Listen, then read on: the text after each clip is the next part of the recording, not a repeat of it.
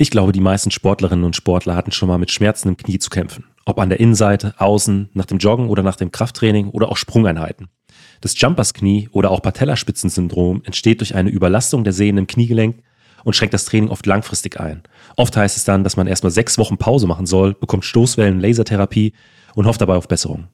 Mein heutiger Gast, der Athletiktrainer Jonas Ries, geht dabei in der Reha mit seinen Athletinnen und Athleten einen anderen Weg, der offensichtlich sehr erfolgsversprechend ist. Wie dieser Weg aussieht, erfährst du in der neuesten Folge des Mein Athlet Leichtathletik Podcasts. Es ist traurig, aber es ist wahr. 90 ähm, Prozent der Sportler oder Betroffenen, die sich an mich wenden, die haben alle eine traurige Geschichte. Und diese traurige Geschichte, die ist in der Regel immer die gleiche. Die war bei mir genauso und das ist bei 90 Prozent der Sportler das gleiche. Also das heißt,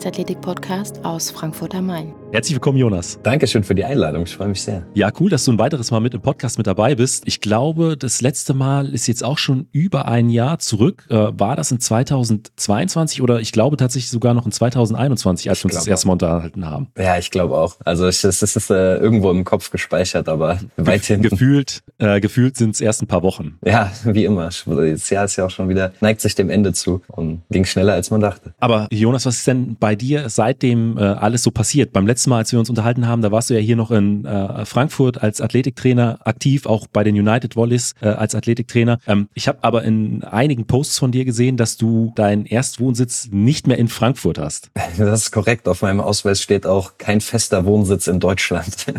Auf meinem Personalausweis.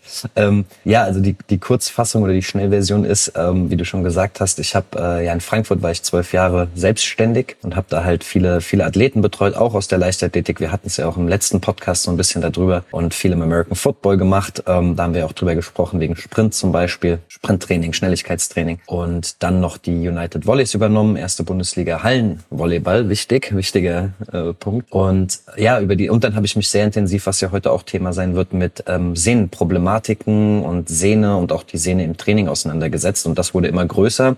Und ähm, ja, habe da, sage ich mal, eine Reputation oder Expertise aufgebaut. Und im Zuge dessen ist dann der Schweizer Volleyballverband an mich herangetreten und ähm, ja, hat mich letzten Endes, ähm, wie soll man sagen, rekrutiert, angestellt, geholt, wie auch immer, äh, als Athletiktrainer und Performance Analyst für die Beachvolleyballabteilung und da arbeite ich jetzt mit den Nationalteams, also Herren und Frauen, den ganzen Nationalteams zusammen und betreue die halt im Athletiktraining und in der Leistungsdiagnostik. Und das ist halt in Bern in der Schweiz und deswegen der Umzug Wechsel des Erstwohnsitzes.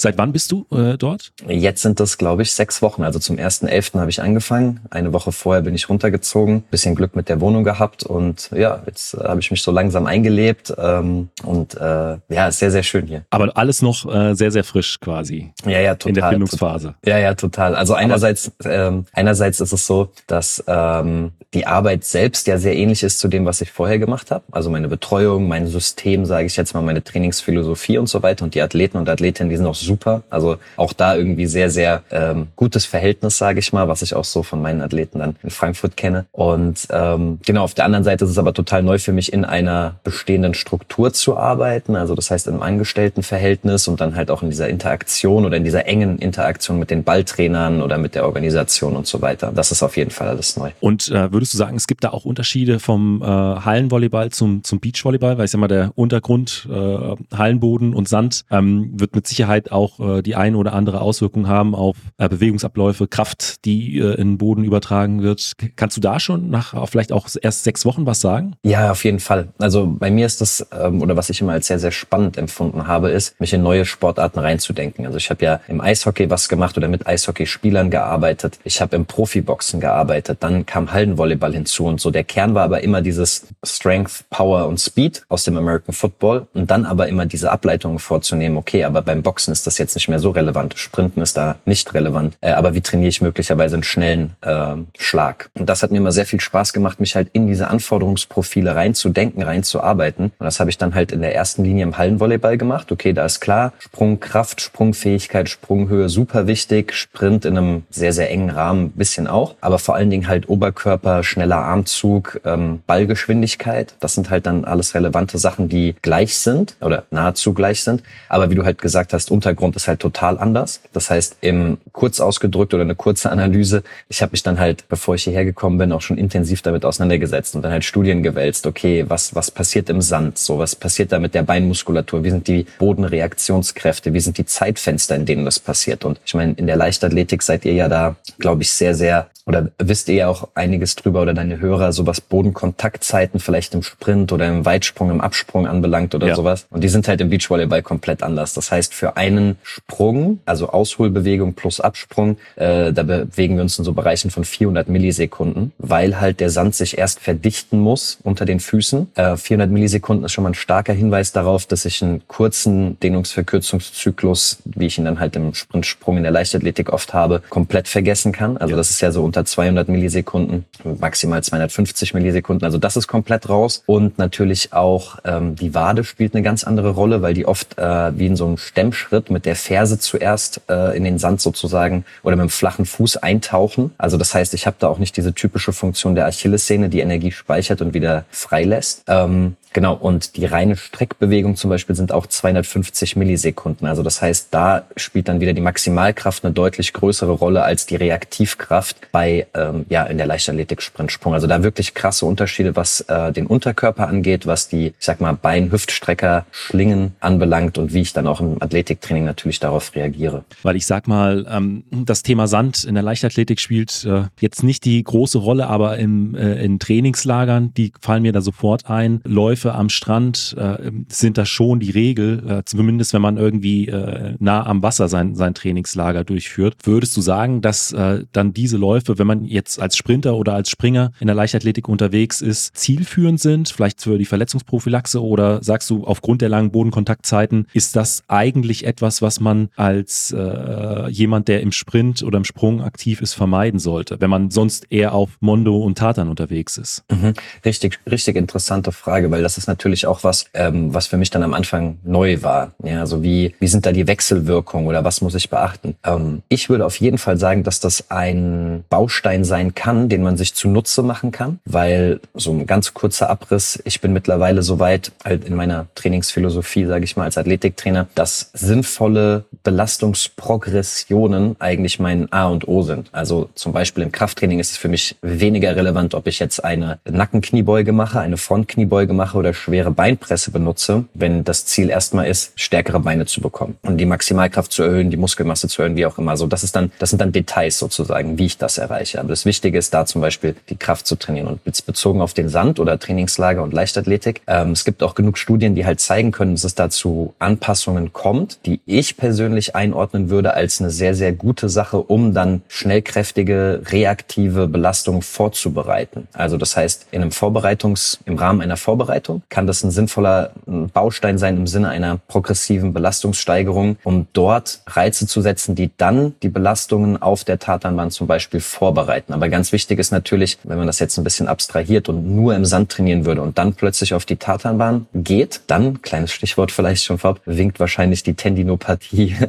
zum Beispiel die Überlastungsreaktion in den Sehnen, weil die, wie ich eben schon ein bisschen dargestellt habe, nicht ausreichend vorbereitet werden. Aber muskulär, auch metabolisch, also das heißt, wenn ich da eine Grundlage legen will im metabolischen Bereich, ähm, macht Sand schon Sinn, weil ich da halt muskulär viel mehr gefordert bin als tendomuskulär, also Sehne plus Muskel. Das heißt, diese Reaktivität, diese Energiespeicherung in der Sehne, die verpufft halt im Sand, weil ich kein, letzten Endes keine Bodenreaktionskräfte habe oder deutlich verringert. Und das muss man halt wissen. Also es gibt Vorteile, die kann ich mir zu Nutzen machen. Und es gibt, ich will jetzt nicht mal sagen Nachteile, sondern einfach nur Bereiche, die nicht so beansprucht werden, wie sie dann auf Tatan sehr stark beansprucht werden. Und das muss man halt wissen und wie man das einordnet und ergänzt dann danach. Weil äh, ich kann es auch so ein bisschen, du hast die Wade angesprochen, ich kenne das noch aus eigener Erfahrung. D da gibt es auch in den ersten Tagen immer eine, eine starke Reaktion im Wadenmuskel. Also äh, da ist der äh, Muskelkater vorprogrammiert, obwohl die Läufe, die man da macht, in der Regel gar nicht so schnell sind. Mhm, genau. Und dann muss man sich halt immer fragen, also Muskelkater ist ja so ein globales Phänomen, das kann ja aufgrund unterschiedlicher Belastungen immer auftreten. Zum Beispiel, ich habe hier angefangen zu joggen, das habe ich halt 15 Jahre nicht gemacht, wegen American Football spielen, da war so 40 Meter Sprinten, war so das längste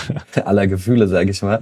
Ähm, also, und dann ist es ja interessant, dass jemand, der nicht sprinten geht, quasi den gleichen Muskelkater bekommt vom Empfinden her, wie ich, der dann anfängt, 30 Minuten joggen zu gehen, wo die Intensität ja viel niedriger ist, die Bewegungsamplitude, ähm, Range of Motion geringer ist und so weiter. Und äh, klar, da, so, da ist die Belastung dann einfach eine andere im Sand. Das heißt, ich muss viel mehr stabilisieren, Fuß möglicherweise, ja, also der, der Untergrund ist nicht eben in der Regel. Das kennt bestimmt auch jeder aus dem Sommerurlaub, dass wenn ich nah an der Wasserkante laufe, der Sand ja viel, viel dichter ist, weil die Luftzwischenräume, das ist wirklich im Beachvolleyball eine Wissenschaft für sich. Also der Sand ist nass. Das heißt, die Zwischenräume sind mit Wasser gefüllt. Das heißt, da verdrängt sich nicht so viel. Und das ist dann viel angenehmer darauf zu joggen, als wenn ich halt weiter von der Wasserkante weggehe, einen sehr, sehr trockenen, sehr, sehr feinkörnigen Sand habe, in dem ich halt richtig versinke. So. Und da muss ich halt muskulär viel, viel mehr arbeiten. Aber das Ganze vielleicht schon ein kleiner Ausblick, ist halt sehr, sehr spannend, das Kontinuum zu betrachten auf dieser Zusammenarbeit Muskel-Sehne. Und wenn man da die Sehne halt rausnimmt durch den Sand zu einem großen Teil, dann ist halt die Wade jetzt in dem Fall, wie du es beschrieben hast, muskulär sehr, sehr gefordert, diese Kräfte für den Vortrieb ja muskulär zu generieren und eben nicht aus der Energiespeicherung in der Sehne. Also der Muskel kriegt keine Hilfe, er muss alleine ähm, dafür sorgen sozusagen, dass dieser Schritt dann ausgeführt ja. wird dieser Abdruck. Und äh, wir haben es ja eben auch schon mal so ein bisschen angeschnitten. Äh, die eigentliche Überschrift für unsere Folge ist ja heute das Thema Jumpers Knie oder Patellaspitzensyndrom. Also das ist eine Geschichte, mit der viele, nicht nur Leichtathleten, Leichtathleten zu kämpfen haben, einfach viele Sportler zu tun haben. Und es ist ja auch etwas, äh, womit du dich in den letzten Jahren extrem viel beschäftigt hast. Also ich habe gelesen, auch äh, aufgrund eigener Verletzungen und weil du da nicht ganz so zufrieden warst mit dem, wie das damals behandelt wurde. Ähm, ist es so richtig? Ja, und ich sage immer so sehr, sehr humorvoll, also wirklich, also das muss man leider sagen, es ist traurig, aber es ist wahr. Ähm, 90 Prozent der Sportler oder Betroffenen, die sich an mich wenden, die haben alle eine traurige Geschichte. Und diese traurige Geschichte, die ist in der Regel immer die gleiche. Die war bei mir genauso und das ist bei 90 Prozent der Sportler das gleiche. Also das heißt, es fängt immer an mit irgendeinem leichten Zwicken, so, wo man so, sich so denkt, ah, okay, hm, komisch, kenne ich nicht, naja, egal, ich trainiere mal weiter. So, und dann wird auch keine Pause gemacht oder irgendwie, sondern dann wird auch, ich meine jetzt innerhalb der Woche weiter trainiert und dann kommt das wieder bei der Belastung in der Regel, oft auch erst danach. Aber auf jeden Fall ist irgendwas da, was bleibt, also über Wochen dann hinweg letzten Endes. Und das wird immer stärker, es prägt sich immer mehr auf, diese Schmerzreaktion bei Belastung und oder danach, das ist wichtig zu differenzieren. Und diese, ähm, dieser Belastungsschmerz oder diese Schmerzreaktion ist letzten Endes so ein Hinweis darauf, okay, da in der Sehne passiert irgendwas, wo der Körper halt sensorisch, also eine Information bekommt, okay, da, da sind Schmerzen. Also es ist am Ende eine klassische Überlastungsreaktion Reaktion, die sich immer weiter ausprägt. Okay, dann kommt man irgendwann an den Punkt, wo man sagt, ey, das, das beeinträchtigt mich jetzt so sehr. Bei mir war das so beim American Football, ich habe halt zwei, drei Jahre damit äh, gespielt, so ein bisschen Holz, Holzkopf-mäßig. Weil wenn man selber Athlet ist, dann spielen halt Emotionen eine Rolle, so dann ist man nicht der objektive äh, Therapeut oder Trainer oder wie auch immer. Also dann würde man anders natürlich Empfehlungen aussprechen als Trainer, Therapeut, als, als Athlet selber. Und dann geht das nicht weg und dann prägt sich das aus, dann ist das beim Warm-up schon da, dann ist das während der Belastung da. Und zum Beispiel, das ist mir sehr stark aufgefallen und deswegen ist das ein Vorteil, in Anführungsstrichen, dass ich das selber hatte. Mein, mein äh, Laufstil hat sich verändert. Also das heißt, ich war dann links, unbetroffenes Bein, ganz normal Vorfußläufer so. Ähm, wenn ich gesprintet bin, sowieso okay. Aber auch wenn ich vom, vom Feld, nee, Entschuldigung, links war ich ähm, also mit der Ferse ganz normal aufgekommen, wenn ich vom Feld runtergejoggt bin. Aber rechts habe ich mir so ein Kompensationsmuster aufgebaut, dass ich zum Vorfußläufer wurde, Jogger wurde, weil dadurch natürlich die Wade mehr in den Vordergrund rückt und die Patellasehne geschont werden kann, die halt mit einer Überlastungsreaktion über Monate hinweg ähm, ja, äh, beeinträchtigt wurde. Und solche Dinge passieren dann halt, weil der Körper dann natürlich versucht, das zu schonen, das Gewebe. Gut, dann wird zum Physiotherapeuten oder zum Arzt gegangen und dann ist der klassische Werdegang, ja, Belastung pausieren, Stoßwelle, ähm, Lasertherapie und ich habe dann noch eine, eine mit, mit Radio, Radio, ja, ich weiß es gar nicht mehr, Röntgenstrahlen war das irgendwie, also so hoch, hochgebündelten Röntgenstrahlen, irgendwas mit Nuklearmedizin Medizin oder sowas, also alle möglichen Sachen. Und um ehrlich zu sein, es hat halt nichts geholfen. Deswegen habe ich mich sehr intensiv damit auseinandergesetzt. Wie gesagt, diese Story ist leider bei den meisten die gleiche. Wir werden auch gleich nochmal drauf eingehen, warum das ein Problem ist. Tendinitidis. Und ähm, ja, das Problem ist, so der Weg raus aus einer Tendinopathie ist recht mühsam, langwierig, aber er ist mittlerweile aufzeigbar. Also es ist klar, woran es hapert, warum das nicht funktioniert, was empfohlen wird in der breiten Masse heutzutage noch, was man stattdessen machen muss. Und das ist vor allen Dingen auch kein Hexenwerk. Ähm, können wir bestimmt gleich nochmal drauf eingehen. Aber ich muss sagen, äh, ich spüre deine Geschichte in meinem rechten Knie. ja, jeder hat eine traurige Geschichte und die ist leider sehr oft gleich. Ich muss sagen, bei mir äh, hat sich das zum Glück wieder eingependelt. Es war hier und da mal äh, ein kleines Problem, aber wenn du beschreibst, du hast da mehrere Jahre tatsächlich auch mit diesem Schmerz trainiert und dass sich auch dein Laufstil dahingehend schon verändert hat, äh, um eben auszuweichen oder, oder dieses Knie zu schonen, ähm, ja, das spricht dann ja schon Bände. Ich könnte mir auch vorstellen, dass es dadurch, durch diese Ausweichbewegung dann vielleicht auch hier und da zu anderen Verletzungen gekommen ist, weil ähm, du dann die andere Seite einfach überlastet hast. Genau, das ist auch ein Klassiker. Also wirklich, dass dann zum Beispiel die Achillessehne irgendwie reagiert oder das gesunde Bein reagiert, weil ganz klassisch Strukturen werden auf einmal beansprucht und belastet, die so vorher nicht belastet wurden. Aber der Körper sagt sich halt, diesen Schmerz, diese Belastung dieser Patellasehne muss ich umgehen. Dann macht man aber trotzdem Leistungssport, dann werden andere Strukturen auf einmal plötzlich anders belastet. Vielleicht kennt man das aus der Leichtathletik, dass man versucht, weil man sich davon verspricht, irgendwie schneller zu sein in der Mitteldistanz oder so, sich selber zum Vorfußläufer umzuprogrammieren. Ja, also ich weiß nicht, ob das so ein Ding ist, aber ich weiß, dass ich das mal versucht habe. Und dann weiß man auf einmal so, ey, da brauche ich nur, keine Ahnung, einen Kilometer versuchen, bewusst auf dem Vorfuß zu laufen und ich werde einen richtig heftigen Wadenmuskelkater bekommen. Ja. Einfach, weil da Strukturen plötzlich anders belastet werden, obwohl ich ja laufe. Also das, was ich vorher auch gemacht habe, nur ich laufe anders. Und das führt natürlich dazu, dass die sich anpassen müssen und diese Zeiträume muss man geben. Und bei so einer Überlastungsreaktion wie einer Patellatendinopathie gibt man diesen Strukturen natürlich keinen Zeitraum, was Wochen bis Monate sind letzten Endes, äh, um sich anpassen zu können. Und deswegen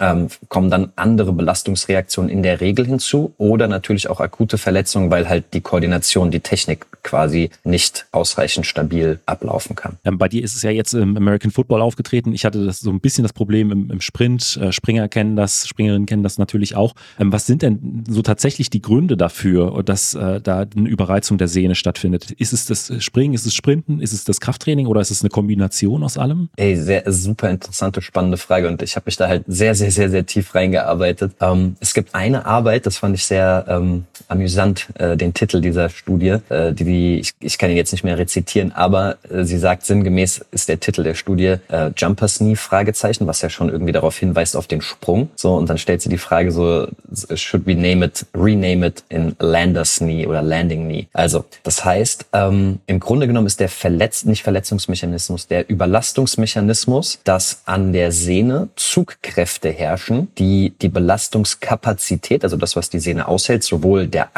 Einzelzug, kann man sich jetzt zum Beispiel vorstellen, der Absprung beim Weitsprung oder Hochsprung zum Beispiel, das wäre jetzt so dieser einmalige Zug, dass der sehr, sehr, sehr hoch ist. Oder dass halt über die Woche oder die Trainingseinheit hinweg sehr viele von diesen hohen Zugkräften auf die Sehne einwirken. Und ein, äh, eine Faustregel, die sich aber bewährt hat, ist zum Beispiel, dass man sowohl die Intensität als auch das Trainingsvolumen um nicht mehr als zehn Prozent steigern sollte, zum Beispiel im Wochenverlauf und von Woche zu Woche. Also nur mal einfach gesagt, wenn ich jetzt irgendwie eine Vorbereitung beginne und ich habe jetzt pro Woche einfach 100 Sprünge, also Bodenkontakte, einfach so wurde geplant, dann sollte ich in der nächsten Woche nicht unbedingt mehr als 110 Sprünge machen. Entschuldigung. Und das wären diese 10 Prozent. So, das ist einfach eine Faustregel, die quasi einen Puffer aufbaut, damit diese Belastungsreaktionen oder diese möglicherweise überlastenden Kräfte, die auf die Sehne einwirken, nicht ähm, vom Volumen oder der Intensität zu schnell zu hoch werden. Kommt aber natürlich auch drauf an, wo kommt jemand her. Wenn jemand sein Leben lang oder die letzten Jahre gewöhnt ist, in der Woche irgendwie 300 Sprünge zu machen oder sowas, dann kann ich mit dem vielleicht schneller voranschreiten. Und da liegt halt das Problem, dass in der Regel die Belastung der Sehne zu schnell und zu zu hoch ausgeführt wird, durchgeführt wird oder wie auch immer stattfindet und dadurch halt langsam, aber sicher diese Überlastungsreaktion sich einstellt, bemerkbar macht und immer weiter ausbreitet, wenn man nicht interveniert. Also es ist wirklich, wenn man das mal so ein bisschen biologisch oder biomechanisch oder sowas ausdrückt, es ist einfach, es sind zu hohe Kräfte, die in der Regel zu oft einwirken und da muss die Sehne sich dran anpassen. Das größte,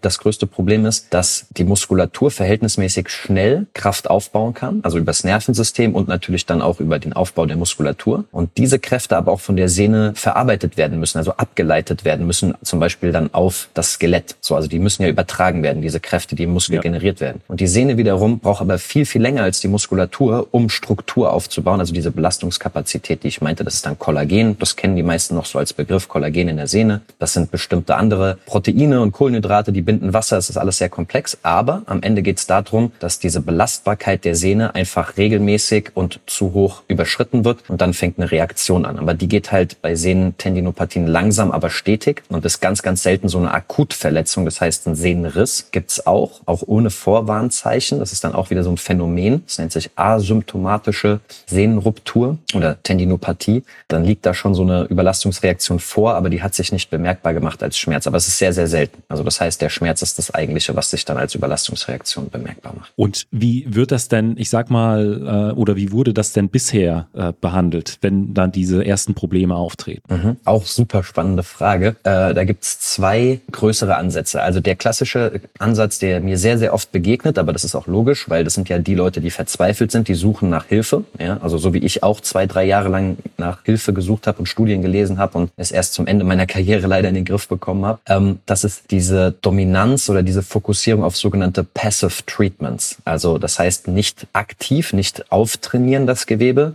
sondern passiv schonen in letzter Wende. Also das heißt, Pause machen ist immer der erste Ratschlag. Meistens irgendwie vier bis sechs Wochen. Das extremste ja, Beispiel. Sechs Wochen was, sind der Klassiker. Genau. Und das extremste Beispiel, was ich da gehört habe, war von einem äh, Alpinskifahrer und ihm wurde geraten, sechs Wochen jegliche Belastung des, der Sehne zu vermeiden. Das heißt, der ist Rolltreppe gefahren, anstatt Treppe zu laufen, vor allen Dingen berg runter. Der ist, er hat den Fahrstuhl genommen, der hat das Fahrrad genommen, ist aufwendig joggen gegangen und so weiter. Also das komme ich auch gleich nochmal darauf zurück, warum das problematisch ist. Ja? Also Schonung. Dann haben wir, wie gesagt, diese Passive Treatments im Sinne von Stoßwelle, Lasertherapie und so weiter. Ähm, und äh, dann kommt noch meistens irgendwie Dehnung hinzu, vielleicht noch irgendwelche Nahrungsergänzungsmittel, Kollagen. Also das ist jetzt so ein bisschen, bisschen äh, neuer in Anführungsstrichen. Ähm, genau, und das sind aber alles Passive Treatments. Also das heißt, ich mache nichts aktiv, sondern die Sehne wird passiv etwas ausgesetzt. Und hier ist das Problem, dass viele von diesen medizinischen Studien auf, also das sind Ratschläge vom Orthopäden und dann letzten Endes oft auch von Physiotherapeuten, aber da findet eine sehr, sehr große, so ein Umbruch gerade in der Szene statt, sage ich mal, den ich halt quasi so live miterlebe, weil ich in diese Physio-Bubble auch reingerutscht bin. Dass ähm, diese Empfehlungen kommen halt daher, dass viele von diesen medizinischen Untersuchungen und Studien an Normalmenschen in Anführungsstrichen ausgeführt wurden. Also das heißt, ich sage jetzt mal Büromenschen. Und die Belastbarkeit einer Sehne von jemandem, der nur im Büro sitzt, die muss nicht so hoch sein. Und da kann es reichen, Pause zu machen, sechs Wochen Schonung, sage ich jetzt mal. Ähm, und dann geht der wieder ins Büro und joggt halt vielleicht einmal den Bus hinterher und dann ist das in Ordnung. Aber wenn ich jetzt einen Leichtathleten oder eine Leichtathletin habe und die macht einen Absprung oder die sprintet, wie auch immer, dann wirken da halt zigfach höhere Kräfte, Mehrfaches des Körpergewichts und das muss wiederhergestellt werden. Und das geht nicht durch Pause machen. Und die andere Schule, oder nicht Schule, das stimmt nicht, aber der andere Ansatz, der so ein bisschen Einzug gehalten hat, war dann das exzentrische Training, hat man dann vielleicht auch schon mal gehört, so Sehnenbeschwerden und exzentrisches Training. Ähm, der greift allerdings auch ein bisschen zu kurz aus zwei Gründen. Und zwar gibt's da so ein sogenanntes Silbernagelprotokoll. Und das ist so ein Forscher gewesen, ähm, der, ich glaube, bei Achillessehnen-Tendinopathien halt ein exzentrisches Protokoll äh, untersucht hat, was, ähm, glaube ich, so aussah, dass man halt dreimal 15 Wiederholungen an der Treppenstufe sich selbst ablässt, dann irgendwann einbeinig ablässt und dann irgendwann einen Rucksack dazu nimmt mit Zusatzgewichten, aber da war schwere Bücher die Rede oder sowas. Jetzt weiß aber jeder, das sind keine, zumindest keine supramaximalen exzentrischen Belastungen, sondern das ist einfach nur eine Betonung der exzentrischen Phase. Zum Beispiel beidbeinig hochdrücken, an der Treppenstufe stehen, einbeinig ablassen. Für einen Normalmenschen, einen Büromenschen, stellt das durchaus einen adäquaten, hohen, trainingswirksamen Reiz dar, wo was in der Sehne passieren kann. Für eine Weitspringerin stellt das dreimal 15 Wiederholungen an der Treppenstufe mit Sicherheit keinen ausreichend gut vorbereiteten Trainingsreiz für diesen Absprung dar. Und da muss man dann halt eben vorsichtig sein. Dadurch kam dieses exzentrische Training irgendwie so in den Fokus. Äh, aber da muss man halt einmal darauf, also Rücksicht nehmen, wie die Studien, das Studiendesign aussah. Dreimal 15 Wiederholungen, relativ niedrige Intensität, nur die exzentrische Phase betonen, also langsame Exzentrik, nicht supramaximale Exzentrik. Ähm, genau, und da ist dann zusätzlich Verwirrung entstanden, sage ich mal. Und ja, ich nehme jetzt mal nicht vorweg, wo der meiner Meinung nach halt der, der, der Weg liegt. Das äh, lasse ich dir jetzt, ob du noch Fragen dazu hast in der Moderation. Also so wie sich das für mich anhört, ähm, äh, die, alles, was bisher auf dem Markt war an Studien, an Behandlungsmethoden, äh, war äh, nicht für den, für den Leistungssport gemacht, sondern einfach für, ich sag mal, die, die Alltagsbeschwerden. Weil auch die Geschichte an der Treppe, ein, beidbeinig hoch, einbeinig runter, ich glaube, das kennen auch die meisten meiner Hörer, ähm, Hörerinnen. Aber es hört sich für mich so an, die Sehnen brauchen Last, um geheilt zu werden. Genau, so habe ich auch dann oft, äh, wenn ich Vorträge gehalten habe oder sowas, also die Sehne braucht Zug, war dann immer so mein Titel bei Vorträgen auf so Kongressen oder sowas, äh, um das halt deutlich zu machen, aufzuzeigen, dass Sehnengewebe dafür da ist, hohe Zugkräfte auszuhalten, sogar umzuleiten. Also es ist dafür gemacht. Genauso wie der Knochen, das kennt man ja eher, Knochen bricht und dann baut er sich wieder auf und dann sagt man ja immer so, ey, da, da wird der Knochen nicht nochmal brechen und so. Und man kennt vielleicht diese Anpassung von Knochen, dass dann halt ähm, mehr Kalzium eingelagert wird und die Knochendichte zunimmt bei Sprungbelastung, aber halt über Monate und Jahre hinweg. So ähnlich ist es bei der Sehne auch, nur braucht die halt Zugkräfte, sehr hohe Zugkräfte, aber, das habe ich ja alles schon angedeutet, in einem Maße, dass der Sehne die Zeit gegeben wird und sozusagen der Raum in Anführungsstrichen gegeben wird, sich auch anzupassen. Also die Zeiträume und die Intensitäten von den Trainingsreizen, die müssen so sein, dass die Sehne A nicht überlastet wird und wenn sie schon eine pathologische Veränderung aufweist, also letzten Endes machen die sich eigentlich nur als Schmerzen bemerkbar für den Athleten, die Athletin, dann muss ich eben so intervenieren, dass ich die Sehne da bekomme, oder korrekter gesagt müsste man sagen, dass die Teile der Sehne den Trainingsreiz abbekommen, die sie auch gerade verkraften können. Und dann muss man sich da richtig aus dem Keller sehr diszipliniert heraus trainieren. Das dann vielleicht nochmal, um das einzusammeln. Deswegen funktioniert die Schonung auch nicht. Im Gegenteil ist sogar kontraproduktiv. Wenn ich sechs Wochen nichts mache, wird sich die Sehne de facto deutlich stärker abbauen, als wenn ich eben einen aktiven, Stichwort Passive Treatments, einen aktiven Trainingsansatz verfolge und genau in dem richtigen Ausmaß die Sehne belaste, dass ich mich da aus der Pathologie, aus dem Keller heraus trainiere. Im ganz kleinen Baby Step by Baby Step, ganz langsame Belastungssteigerung. Das ist eine schlechte Nachricht für alle, die schnell noch ihre Saison irgendwie zu Ende bringen müssen. Und ich habe hier aber Wettkampf. So, deswegen sage ich immer, ey, sorry, aber no one cares. So, so Mama Natur, die Biologie interessiert sich nicht für deinen Wettkampf. Das ist dann leider dein Ego oder dein Trainer oder du oder wie auch immer. Du kannst es machen. Deine Sehne wird wahrscheinlich auch nicht reißen, aber du machst es nicht besser dadurch. Im Gegenteil, so es wird schlimmer werden. Genauso wie komplette Schonung die Belastungskapazität heruntersetzt. Gibt es Studien, die das ganz schön zeigen können, dass die Sehnen, also die Zugkräfte die Sehne ähm, aushält, also das nennt man dann letzten Endes auch Steifigkeit, Steifigkeit der Sehne nach zwei Wochen wesentlich stärker abfällt als zum Beispiel die Muskelkraft. Das heißt, auch hier wieder, dann komme ich nach sechs Wochen raus, habe vielleicht noch eine irgendwie erhaltene Muskelkraft, also nach sechs Wochen ist da auch nicht mehr viel übrig, so von davor, aber trotzdem bleibt die Muskelkraft stärker erhalten als die Sehnensteifigkeit. Und dann fange ich wieder ins Training an einzusteigen, habe vielleicht auch keine Schmerzen mehr, Stichwort Büroangestellter, da geht das, ja, und dann baller ich aber auf der Bahn wieder und dann kann diese Muskulatur noch höhere Kräfte generieren, als die Sehne steif ist, also diese Kräfte aushalten kann gegen Verformung und dann trainiere ich mich in einen noch schlimmeren Zustand hinein. Und das ist ein Teufelskreis, aus dem kommt man nicht raus, wenn ja. man auf Schonung baut. Angenommen, äh, ich komme jetzt mit äh, Kniebeschwerden zu dir, äh, Patellaspitzensyndrom, äh, habe bisher, weiß ich nicht, irgendwas zwischen sechs und zehnmal die Woche trainiert äh, im Sprintbereich und die Beschwerden sind jetzt schon, ja, sagen wir mal ein halbes Jahr da und beeinträchtigen mich auch schon relativ ordentlich. Wie würdest du an die Sache rangehen? Ja, das ist halt immer oder über die Zeit, äh, ich habe da wirklich auch mit ein paar sehr hochklassigen Sportlern dann zusammengearbeitet, ist immer eine Frage so, okay, wie sieht, wie ist die Situation, wie stellt die sich da? Gibt es einen wirklich super wichtigen Wettkampf, den ich unbedingt wahrnehmen muss, so warum auch immer? Oder kann ich mir den Luxus erlauben zu sagen, ey, ich kann mich voll auf die Reha konzentrieren, weil ich möchte zum Beispiel dann jetzt meine Saison frühzeitig beenden und in die nächste wieder einsteigen. Und das ist auf jeden Fall, auf jeden Fall der sinnvollere Weg. Ja? Ähm, wenn ich den Weg gehe, dann ist es bei mir immer so, sechs bis zehnmal die Woche Training, erstmal einen Cut setzen. Also das bezeichne ich, das ist physiologisch mit Sicherheit nicht ganz korrekt, biologisch, physiologisch, aber Ruhe ins Gewebe zu bringen. Also das heißt, diese überlastenden Reize, sechs bis zehnmal die Woche, möglicherweise bei einer hohen Intensität, zu hohen Intensität, das komplett runterzufahren für im Durchschnitt neun bis 14 Tage und auf einem ganz niedrigen Niveau äh, isometrische, langanhaltende Kontraktionen ausführen lassen. Also klassisch wäre beim Knie zum Beispiel die Low-Budget-Variante Wandsitzen, beidbeinig, einbeinig und so weiter. Will ich jetzt auch gar nicht so tief drauf eingehen, da gibt es ein Phänomen, das reduziert einfach die Schmerzen, also die Schmerzwahrnehmung. Ist einfach ein Phänomen. Das nennt sich Warm-up-Phänomen, das passiert auch nach dem Fahrradfahren oder möglicherweise nach einem, ich sag jetzt mal was, was für die Kniesehne nicht so belastend ist, Barfußlaufen auf dem Rasen oder so. Also dieses Warm-up-Phänomen reduziert die Schmerzen, aber auch nur akut kurzfristig für zwei, drei Stunden. Aber da kann ich mir zunutze machen, dass mein ganzes Koordinat, also meine Koordination, mein Motorprogramm nicht so stark beeinträchtigt wird, weil ich die ganze Zeit humpel oder Treppen einbeinig runtergehe oder sowas. Wenn diese Phase durch ist, dass ich im Alltag weitestgehend schmerzfrei bin, weil ich sozusagen eine Phase hatte, die zwar keine Schonung darstellt, isometrische Kontraktionen beanspruchen das Gewebe, aber sehr niedrig intensiv, dann kann ich beginnen mit spezifischen Übungen dafür, langsam, wie gesagt, Baby Step by Baby Step, diese Belastung wieder aufzubauen. Mein Lieblingsbeispiel ist hier ähm, äh, Pascal Sukow, das ist ein Kraft-3-Kämpfer, der hat, also beugt 300 Kilogramm Kniebeuge hinten. Und wir haben darüber verhandelt, ob er mit 40 Kilo oder mit 60 Kilo wieder einsteigt in sein Kniebeugentraining. Und ich war so, nein, nein, noch niedriger, 40 Kilo. Der so, nein, kann ich nicht machen, das kann ich nicht machen. Also er ist auch in sozialen Medien sehr präsent. Also ich kann nicht mit 10 Kilo pro Seite, das geht nicht. Ja?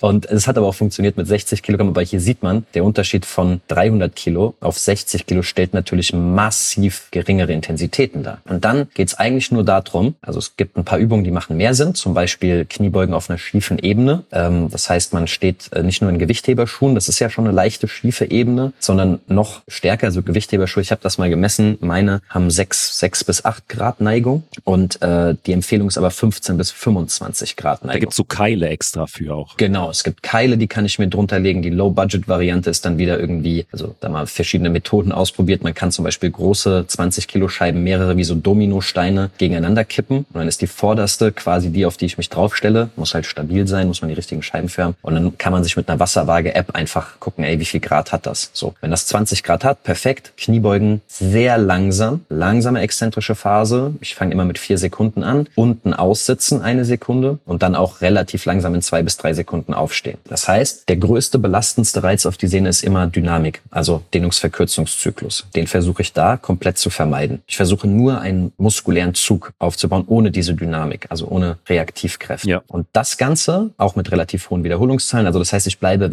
deutlich weit weg von dem, was die Sehne sehr stark belasten würde. Sprünge zum Beispiel. Sondern ich mache langsame Kniebeugen im hohen Wiederholungsbereich. Aber hoch heißt bei mir acht bis zehn Wiederholungen. Weil mit der langen, äh, mit dem langsamen Tempo, was ich da pro Wiederholung ausführe, kommt da halt schon äh, einiges zusammen an Dauer. Und das baue ich dann halt Baby Step by Baby Step immer weiter auf, dass ich schneller beugen lasse, mit mehr Gewicht beugen lasse, dadurch weniger Wiederholungen nutze. Zum Beispiel über dieses Tempo vier Sekunden runter, eine Sekunde sitzen bleiben, zwei, drei Sekunden aufstehen, dann auf drei Sekunden runter, nicht aussitzen, zwei Sekunden aufstehen, bis hin dann zu beug einfach frei, also so wie du möchtest. Und das hat zwei wichtige Gründe. Man hat auch herausgefunden, das nennt sich Tendon Neuroplastic Training, kurz vom TNT, ähm, dass bei diesen nicht selbstgewählten Geschwindigkeiten der Kniebeuge, also von außen vor gegeben, von mir zum Beispiel, diese vier Sekunden runter, eine Sekunde warten, im Gehirn beim Motorprogramm eine Entkopplung stattfindet von dem Bewegungsmuster und der Schmerzreaktion. Also das heißt, ich muss mich sehr darauf konzentrieren und, und überschreibe sozusagen dieses Bewegungsmuster, was irgendwie mit Schmerzen assoziiert ist. Und ähm, das ist ein Nebeneffekt, den ich mir halt mitnehmen kann. Und dann die, das habe ich vorhin auch schon angedeutet, diese Bereiche der Sehne, die halt überlastet sind, die eine pathologische Veränderung aufweisen, die werden so niedriggradig belastet und dann so langsam gesteigert oder also es dauert lange, bis ich jemanden dann mehr Gewicht gebe oder weniger Wiederholungen machen lasse und schneller beugen lasse. Das geht über Wochen hinweg, nicht irgendwie von Trainingseinheit zu Trainingseinheit, dass diese Teile in der Sehne die Zeit bekommen, wieder auftrainiert zu werden oder falls dort das Gewebe schon nekrotisch ist, du hast jetzt von einem halben Jahr in dem Beispiel gesprochen, das ist noch okayisch, nicht geil, aber es ist okay, aber wie bei meinem Beispiel zwei bis drei Jahre, different story, ähm, dann muss die Sehne den, die Chance bekommen, kompensatorisch mehr Gewebe aufzubauen, was dieses nekrotische, also abgestorbene Gewebe kompensiert. Und so als Ausblick, das Ganze dauert dann in der Regel, je nach Zustand der Sehne, mindestens drei Monate, mindestens, in dem quasi der absolute Fokus auf der Rehabilitation liegt. Aber das geht, ich habe auch Leute betreut, das hat über ein Jahr gedauert. Die waren also wirklich fertig, die konnten nichts, die konnten keine Treppen laufen ohne Schmerzen und so weiter, sind aber auch rausgekommen aus der Sache. Heißt aber für uns, das dauert einfach leider extrem lange, erfordert sehr viel Disziplin, das Training ist mitunter hart und langweilig, aber es funktioniert auf jeden Fall. Und was da am Ende des Tages passiert, ist eine Heranführung an diese hohen Zugkräfte, die dann je nach Athlet, ein Kraftdreikämpfer mit einer Kniebeuge mit 300 Kilo, das sind andere Anforderungen an die Patellasehne als zum Beispiel eine Weitspringerin oder sowas. Und da muss ich dann halt irgendwann ab einer bestimmten Reha-Phase natürlich unterschiedlich auch vorbereiten mit plyometrischem Training und da mich rantasten und so weiter. Vielleicht, sorry, wenn das so ausufernd ist, aber ich hoffe, das gibt auch vielen dann irgendwie eine, eine Orientierung. Ähm, der wichtig, okay, gut, sehr gut. Ich glaube, verliere mich da gerne dann manchmal in äh, nerdigen Details. Aber das absolut wichtige ähm, Steuer, der Steuermechanismus, dem das auch ein Phänomen ist, diese Schmerzreaktion, die kann ich mir zunutze machen, um mein Training ähm, zu steuern. Wann nehme ich 1,25 Kilo pro Seite mehr? Wann beuge ich schneller? Und das Ganze ähm, funktioniert so, das habe ich auch vorhin schon mal angedeutet, dass die Sehne in der Regel, vor allen Dingen wenn sie sehr irritiert ist, 24 Stunden später beziehungsweise am nächsten Tag mit Schmerzen reagiert. Auch. Also das heißt zum Beispiel, ich habe eine Trainingseinheit, die noch okay lief, weil nach dem Warm-up, Stichwort Warm-up-Phänomen, sind die Schmerzen weniger geworden. Dann konnte ich mein Training ausführen, vielleicht sogar komplett ohne Beeinschränkung, also Einschränkung. Und am nächsten Tag merke ich aber, oh, meine Sehne ist irgendwie, fühlt sich nicht so gut an, wenn ich morgens aufstehe, Treppen runterlaufe und so weiter. Und diese Schmerzreaktion ist immer der Hinweis darauf, dass die Belastung vom Vortag zu hoch war. Und daran kann ich mich dann orientieren und sagen, ey, ich steige so niedrig in mein ähm, Kniebeugentraining auf der schiefen Ebene, also die kleinen Squats mit hohen Wiederholungszahlen und langsamem Tempo, ein, dass ich keine Reaktion am nächsten Tag habe und dann steigere ich mich langsam. Zum Beispiel jede Trainingseinheit 1,25 Kilo mehr drauf. Es kann dann lange dauern, bis man irgendwo mal wieder bei 60 Kilo angekommen ist oder 80 Kilo angekommen ist. Und wenn man dann damit nicht mehr weiterkommt, in meinem Beispiel ist das halt dieses vier Sekunden runter, eine Sekunde sitzen bleiben und so weiter, zehn Wiederholungen. Ähm, wenn man dann dort muskulär nicht mehr weiterkommt, also ich schaffe keine Gewichtssteigerung mehr, weil die zehn Wiederholungen mit diesem langsamen Tempo sauhart sind, dann heißt es für mich, alles klar, jetzt bin ich hier an eine Grenze gekommen, eher muskulär, weniger sehnenmäßig. Und dann gehe ich zum Beispiel rein und sage, jetzt machen wir nur noch sechs bis acht Wiederholungen mit diesem 3-0-2-0 Tempo. Drei Sekunden runter, nicht aussetzen, zwei Sekunden aufstehen. Damit schließe ich mir wieder auf weitere Steigerungen. Das heißt Trainingsreiz auf die Sehne, Anpassungszeiträume aufgrund der Vorgabe des langsamen Steigerungs, 1,25 Kilo pro Trainingseinheit, sind dann wieder zwei, drei Wochen gewonnen, in denen sich die Sehne aufbauen kann. Ich gehe langsam voran und dann zum Beispiel sage ich, ey, jetzt geht's hier nicht mehr voran. Alles klar, jetzt machen wir in Richtung Maximalkraft-Tisch, zum Beispiel Vierer, Fünfer Wiederholung und mit einer normalen Beuge, mit einem normalen Beugetempo, wie du es machen würdest, ohne eine Vorgabe. Das in der Regel dann deutlich schneller ist. So ein bisschen reinbouncen unten vielleicht sogar, was aber wieder für die Sehne sehr belastend ist, die aber hoffentlich zu dem Zeitpunkt schon ausreichend aufgebaut ist. Wenn dann aber eine Schmerzreaktion bei diesen äh, Umstellungen passiert, das sind immer die kritischen Punkte, diese Umstellung zwischen den Phasen, dann heißt es, ey, zwei Schritte zurück und dann wieder drei, vier Schritte vorwärts. Also nochmal Gewicht runter, Geschwindigkeit runter und dann wieder Go. Du hast gesagt, äh, 1,25 Kilo Steigerung pro Trainingseinheit. Wie viele Einheiten äh, ähm, ah, gute, pro Woche? Guter Punkt. Also einmal muss ich dazu sagen, das ist wirklich ein nur aus der Praxis, aus meiner Erfahrung abgeleiteter Progressionsschritt, diese 1,25 ja. Kilo. Damit will ich nur verhindern, dass jemand zu schnell steigert und damit halt die, die ähm, Anpassungsrate des Sehnengewebes übersteigt. Ja, das ist erstmal wichtig. Das ist ein, kein scientific-based, evidence-based Tipp. Das ist meine Erfahrung gewesen. So funktioniert, aber ist quasi so ein Sicherheitsmechanismus, der eingebaut ist, dass die Leute sich nicht überlasten. Ähm, und das Ganze halt bei in der Regel äh, durchschnittlich drei Trainingseinheiten. Am Anfang kann man natürlich öfter trainieren, drei, viermal die Woche, weil das Einzeltraining natürlich nicht so hochgradig belastend ist oder eher metabolisch muskulär überlastend ist oder trainingswirksam ist. Und später, ähm, das ist dann vielleicht auch perspektivisch wichtig, ähm, geht das dann Richtung 90 Prozent der isometrischen Maximalkraft. Also wenn es Richtung gesunde, ausgeheilte Sehne geht, gibt es Trainingsprotokolle, die auch von einer deutschen Arbeitsgruppe ähm, äh, ja, rausgefunden wurden, die ganz klar benennen können, wie passt sich die Sehne, die Sehnensteifigkeit am besten an. Und das passiert bei gesunden Sehnen, wichtiger Hinweis, bei 90 Prozent des isometrischen Kraftmaximums. Das ist halt quasi so irgendwo beim einer Repetition Maximum Konzentrik, ein bis zwei, also super hohe Zugkräfte. Äh, und ganz wichtig, drei Sekunden Reizeinwirkungsdauer. Und drei Sekunden bedeutet, ich muss diese 90 Prozent für drei Sekunden halten, was dann am besten natürlich im Beinstrecker oder in der Beinpresse geht. Äh, können wir auch, wenn es interessant ist, das musst du entscheiden, gleich nochmal eingehen. Ich finde es super interessant, ist aber quasi so die Endstage Rehabilitation. Und warum ich da jetzt nur drauf gekommen bin, ist, sie geben vor, dieses isolierte Sehnentraining halt auch drei bis viermal wöchentlich durchzuführen. Aber da muss man halt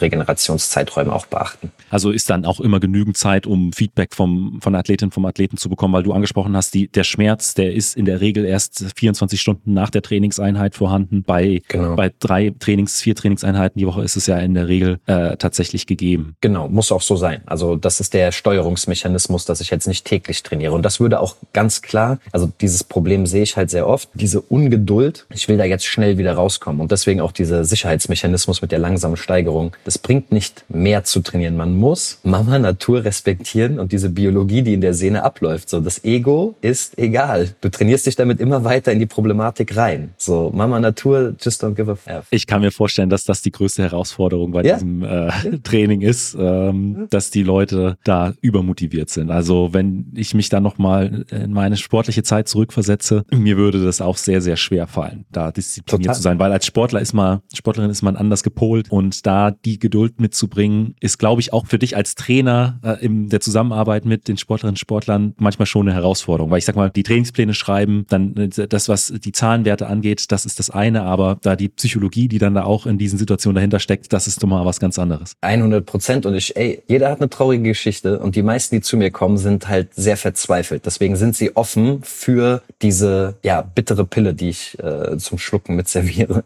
ähm, das, aber ich habe es ja selber am eigenen Leib, ich habe auch zwei bis drei Jahre, irgendwann am Ende wusste ich es dann halt sozusagen besser, aber läuft nicht. Also, dann habe ich immer, nein, ich kann ja die Offseason und im äh, American Football habe ich ja den Luxus, dass ich irgendwie fünf Monate eigentlich Zeit habe, mich nur darauf zu konzentrieren. Nein, ich muss an der Schnelligkeit trainieren und ich muss olympisches Gewichtheben machen und ich muss sprinten gehen und ich muss Sprünge machen und habe dann halt zwei oder drei Off-Seasons halt leistungsorientiert trainiert und hätte mich aber lieber auf die Reha fokussieren sollen. Dann sauber zurückkommen, ohne Schmerzen spielen, dadurch halt auch viel besser im Techniktraining irgendwie sein können, was dann letzten Endes den Sport ja ausmacht. Ähm, und äh, ja, und äh, so eine Ami-Formulierung ist dann so, and then it's a memory. So, und dann ist es nur noch eine Erinnerung und das war mal so, ja, aber dafür kann ich sauber weitermachen. Problematisch wird's halt zum Karriereende hin, wenn man sagt, so, ey, ich will diese Weltmeisterschaft noch mitmachen oder ich will das noch mit, dann muss man das Ganze managen und nicht rehabilitieren. Da muss man ja. versuchen, so gut man kann, damit umzugehen. Du hast eben auch die äh, drei Sekunden in der Beinpresse angesprochen, die äh, im Prinzip als idealer Belastungszeitraum gelten. Kannst du dazu noch was genaueres sagen? Ja,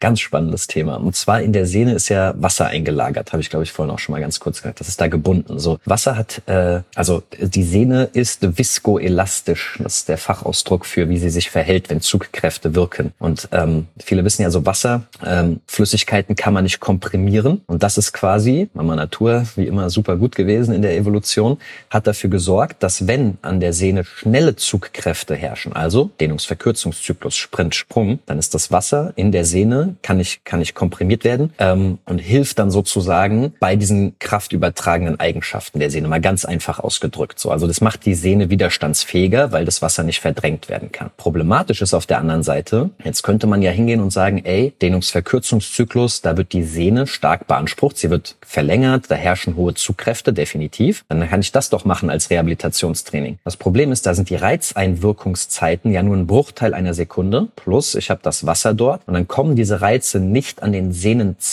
an. Und deswegen hat diese Arbeitsgruppe herausgefunden, dass diese Reizeinwirkungsdauer von drei Sekunden im direkten Vergleich mit plyometrischem Training, ja, wo dann halt vielleicht 50 Sprünge gemacht wurden, um oder 30 Sprünge gemacht wurden, um auch auf drei Sekunden Reizeinwirkungsdauer zu kommen, aber halt aufgeteilt auf 30 Sprünge, ähm, nicht zu den gleichen Ergebnissen führen wie die drei Sekunden. Weil bei den drei Sekunden kriegt das Wasser die Zeit, oder das ist wahrscheinlich die Erklärung dafür, äh, sich zu verdrängen. Ja, also weil man halt viel länger diese, diese Kontraktion aufrechterhält und damit die Sehne halt mit Zug, also dann wird sie ja dünner und länger sozusagen. Dann kann das Wasser sich verflüchtigen da, also kann sich verdrängen und dann kommen, das nennt man dann Mechanotransduktion, also ein mechanischer Reiz, Zugkräfte, wird in einer Zelle umgewandelt in eine biologische Antwort. Dann kommt an die Zelle quasi dieser Zugreiz ran, die kann den wahrnehmen mit Sensorik und kann dann darauf reagieren und sagen, ey, wir müssen Kollagen aufbauen. Und das passiert interessanterweise beim plyometrischen Training so nicht. Plyometrisches Training ist in erster Linie neuromuskuläres Training und nur wenn man quasi schwach genug ist oder schlecht genug ist, passiert auch viel in der Sehne oder ein bisschen was in der Sehne. Aber das ist sozusagen kein optimales Sehnentraining, sondern das braucht andere Belastung. Letzte Anmerkung dazu, aber natürlich hilft es nicht, nur dieses drei Sekunden Training auszuführen und dann irgendwie auf die Bahn zu gehen und äh, Sprungläufe zu machen. So, das muss halt auch vorbereitet werden, weil logischerweise drei Sekunden andere Belastung darstellen als dieses plyometrische Training von einem Bruchteil einer Sekunde. Aber Sehnengewebe, Kollagenaufbau, Steifigkeit, ideales Training, 90 Prozent Belastungsintensität, sehr hohe Zugkräfte, Beinstrecker, Beinpresse, drei Sekunden diesen Reiz ähm, einwirken lassen und das Ganze vier Wiederholungen, also viermal drei Sekunden, äh, fünf Sätze. So ist das Protokoll. Wer das nachlesen möchte, Berliner Methode heißt das. Also einfach mal bei Google eingeben Sehne oder Sehnentraining, Berliner Methode, dann ist das da sehr ausführlich ähm, dargelegt.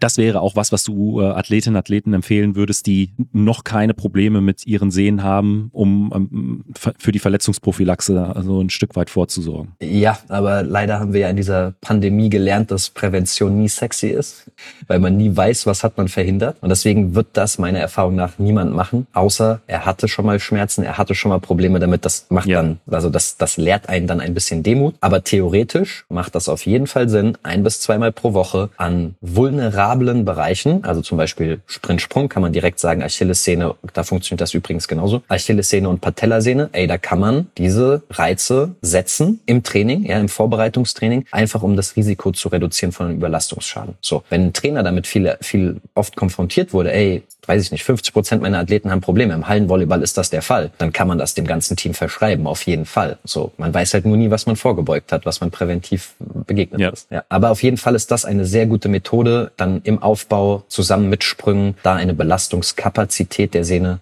gut zu erhöhen, effektiv zu erhöhen. Du hast gesagt, äh, eben Prävention ist natürlich immer schwierig zu messen, aber ich sag mal, ähm, wenn ich als Trainerin, als Trainer äh, also auch so einen Indikator habe, äh, jede Saison haben 20, 30, 40 Prozent meiner Athletinnen und Athleten äh, Probleme, sei es mit äh, der äh, Patellasehne, Patellasehne oder mit der Achillessehne äh, und äh, ich bringe dann aber äh, solches Training mit in meinen Trainingsplan mit ein und stelle dann nach äh, ein, zwei Jahren fest, okay, dieser Wert äh, ist dann doch gesunken um 10, 20, 30 Prozent dann äh, ist es äh, doch schon auch etwas, was man dann ja auch messen kann, dass da Verletzungen verhindert wurden. Oder wie siehst du das? Nein, nein, auf jeden Fall. Da gibt es auch mittlerweile genug Studien, die das ganz, ganz, ganz exakt belegen konnten. Irgendwie in der ganzen Liga, äh, Intervention Volleyballteams, Handballteams und so weiter. Ja, das, also da gibt es genug Studien, die das auch nachweisen konnten. Ähm, das liegt auch weniger auf der Ebene der Trainerin oder des Trainers, sondern auf der Athleten-Athletinnen-Ebene, was ich eben meinte. Wenn jemand keine Probleme ja. hat und dieses Training macht und keine Probleme bekommt, dann ist das so, nee, das ist jetzt nicht das super coolste Training Training ever. Gerade im Nachwuchsbereich kann das auch sehr langweilig sein. Isometrische Kontraktionen und so, ja, also Halterarbeit, ähm, auch wenn es nur drei Sekunden sind. Ein, eine Sache, die sehr, sehr effektiv ist, ist, wenn man, ähm, das ist auch wieder so eine Low Budget, ich war halt gezwungen, sehr kreativ zu werden, ja, also mit den Athleten, die ich betreue. Und das äh, ist aber eine sehr effektive Methode. Letzten Endes geht die Idee auch auf diese Arbeitsgruppe da mit der Berliner Methode zurück, äh, einen Spanngurt zu nehmen, mit diesem Spanngurt eine Schlaufe zu bilden, äh, sich da reinzusetzen und quasi eine Beinpresse zu simulieren. Das heißt, einmal ist der Spanngurt hinten ums Becken drumherum und auf der anderen Seite vorne um den Fuß drumherum. Und dann drückt man in diesen Spanngurt, in diese Schlaufe rein. Also man drückt mit dem, man streckt das Bein, wie in der Beinpresse. Aber der Spanngurt geht hinten ums Becken. Das heißt, es kann keine Längung stattfinden. Dann hat man ein isometrisches Training. Und wenn man jetzt in diesem Spanngurt, weil man so einen Spanngurt hat mit zwei Haken, noch eine Kranwaage dazwischen hängt. Kranwaage ist wie eine Kofferwaage, die einfach nur anzeigt, wie viel Zug ist da gerade drauf. Die sollte allerdings meiner Meinung nach bis 500 Kilo gehen. Also wenn man nur ein einbeinig trainiert, vielleicht 300 reichen. Und dann hat man nämlich eine externe Rückmeldung. Und dann kann man sagen so, ey, geh mal 90 Prozent isometrisches Maximal, also Kraftmaximum, machen wir mal Maximalkrafttest. Wir sagen jetzt irgendwas, okay, du schaffst 200 Kilo da reinzudrücken, 90 Prozent, 180 Kilo, halt das mal für drei Sekunden. Und dann hat man äußerlich, also wie so ein Wettkampf, man hat eine, wie eine Sprintzeit oder eine Sprunghöhe, einen Kraftwert und dann kann man, dann wird das Training natürlich viel, viel äh, intensiver beziehungsweise kurzweiliger, als wenn man da einfach nur so sagt, ja, drück mal mit 90 Prozent. Also das ist ein kleines Gimmick, was auch nicht zu teuer ist. Ähm, vor allen Dingen Spanngurt und Kranwaage, da investiere ich da irgendwie einmal 50 oder 80 Euro beides zusammen und dann habe ich da ein, zwei Sets von. Und dann kann ich da auch, wie gesagt, Low Budget am Rand, am Ende von einem Sprinttraining zum Beispiel da nochmal Reize setzen. Dazu gibt's auch auf deinem Instagram-Profil ein Video, wenn ich mich nicht täusche. Äh, das packe ich auch in die, in die Shownotes rein. Ja, genau. Also vielleicht da der kurze Hinweis, ich tue mich immer so ein bisschen schwer mit so äh, Bewerbung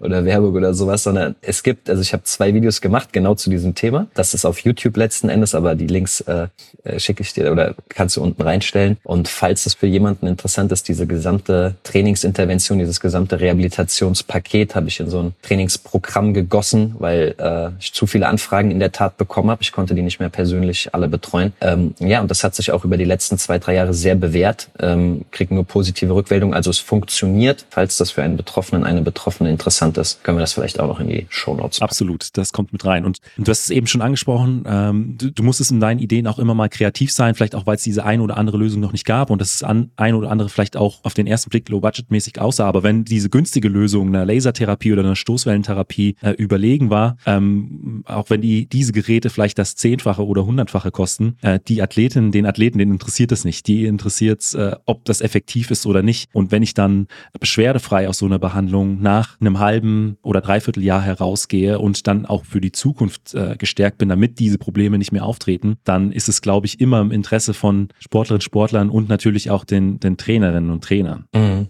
Ja, auf jeden Fall. Und Low Budget ist jetzt auch keine Aussage über die Qualität, ja, sondern mit Low Budget war eher gemeint, das ist eine Möglichkeit, wie man auch, ähm, ich sage jetzt mal irgendwie im äh, Breitensport oder im Nachwuchssport oder wenn man halt eben nicht so Zugang hat zu irgendwelchen Rehabilitationsmaßnahmen oder sowas, äh, dass man da definitiv qualitativ hochwertige Trainingsreize äh, ja über eine Low Low-Budget-Variante setzen kann, die, wie du gesagt hast, auf jeden Fall nicht nur ausreichend effektiv sind, sondern eigentlich optimal sind. Ja? Also ja. Low-Budget nicht als Qualitätsmerkmal, sondern einfach nur, es gibt Möglichkeiten, so do-it-yourself, you name it, ähm, vieles zu machen. Absolut. Und äh, deswegen packe ich nochmal alles in die Shownotes rein, die, äh, die Videos von deinem Instagram-Profil, aber auch den Online-Kurs, den du äh, anbietest, weil ich glaube, äh, viele meiner Hörerinnen und Hörer hatten mindestens einmal in ihrer sportlichen Laufbahn auch mit, mit äh, Knieproblemen, mit, mit Sehnenproblemen zu kämpfen. Und es ist einfach eine Sache, die super nervig ist, gerade auch wenn das immer wieder auftritt. Äh, deswegen kommt beides nochmal rein. Und ja, Jonas, an dieser Stelle vielen, vielen Dank nochmal, dass du dir die Zeit für unsere gemeinsame Folge genommen hast. Ich hoffe, es ist nicht die letzte, weil ich habe noch einige Fragen äh, zu anderen Themen an dich. Ey, ich bin immer, ich bin immer äh, sehr, sehr, sehr gerne Gast bei dir im Podcast. Also vielen Dank für die Möglichkeit auch. Falls dir die Folge gefallen hat, gib mir doch einfach eine Bewertung bei Spotify oder Apple Podcast. Außerdem freue ich mich sehr über dein Feedback per E-Mail oder auch auf Instagram. Vielen Dank und bis zum nächsten Mal.